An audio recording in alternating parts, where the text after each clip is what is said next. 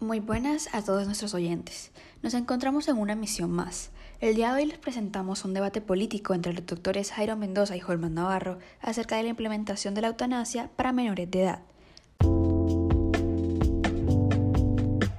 Primero que todo, doctor Jairo, ¿nos podría explicar en qué consiste la eutanasia?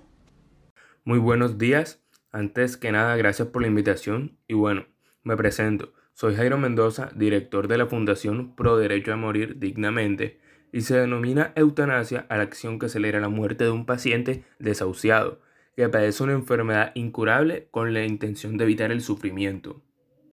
Muchas gracias por la aclaración, doctor Jairo. Ahora vamos con el doctor Holman. Doctor, ¿tiene algo que decir al respecto? Buenas a todos, soy Holman Navarro, presidente de la Asociación Vida para Todos, y bueno, Cabe aclarar que la eutanasia despierta todo tipo de debates éticos. Sus defensores aseguran que evita el sufrimiento de las personas y que rechaza la prolongación artificial de la vida que lleva a situaciones indignas. Los detractores, con los cuales me identifico, consideran que nadie tiene el derecho a decidir cuándo termina la vida del prójimo. Interesante aporte, doctor Holman, pero ¿nos podría decir el por qué se identifica con las personas en contra de la eutanasia? Claro, sin ningún problema. Y es que muchas personas ven la eutanasia como un mal moral muy grave y que además que sea para menores de edad, le añade una realidad difícil y a mi parecer no es más que un asesinato absolutamente inaceptable al igual que el aborto. Ambas medidas son expresiones de la cultura de la muerte.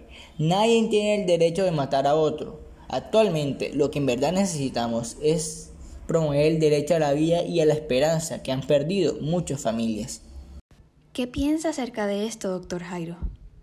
Pienso que la eutanasia en los menores debe ser válida, ya que la mayoría de nosotros no es capaz de experimentar la cruel realidad de ver la salud de un niño deteriorarse como resultado de una enfermedad en fase terminal, y considero que a los niños se les debe permitir el derecho a poner fin a sus vidas si no se les pueden aliviar los síntomas físicos de su mal.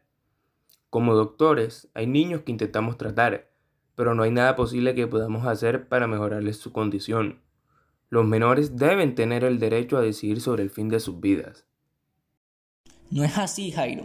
He visto muchos jóvenes adolescentes con dolores y síntomas muy severos que siempre tienen la esperanza para lo que vendrá al día siguiente. Nunca había uno que me dijera, no puedo más. Los niños no quieren morir, ellos quieren vivir. La eutanasia en ningún caso debería ser considerada como la solución a un problema respecto de aquellos pacientes que la soliciten y en cuanto a los enfermos terminales. La verdadera solución está en la mejora de su atención, sobre todo en la extensión de los cuidados paliativos y el establecimiento de programas de apoyo para los afectados y sus familiares. Entiendo su pensamiento, doctor Holman. Sin embargo, pienso que no se trata de jugar a ser Dios. Son vidas que de igual forma van a terminar en cualquier caso. Su final puede ser miserable, muy doloroso u horrible. Y seguramente habrán visto a muchos amigos en otros hospitales morir de la misma enfermedad. Si los niños afirman que no quieren morir de esa forma, sino a su manera, y es lo único que podemos hacer como doctores, entonces creo que deberíamos tener la capacidad de hacerlo. Además, la manera en que estos niños mueren es muy ceremonial en muchos casos es emotivamente bella mientras que en otros casos los pacientes mueren tras días de gritos, convulsiones y dolores, y es terrible. Con esto culminamos con el debate. Les agradecemos al doctor Jairo Mendoza y al doctor Holman Navarro por haber asistido el día de hoy y a todos nuestros oyentes por estar al tanto con nosotros.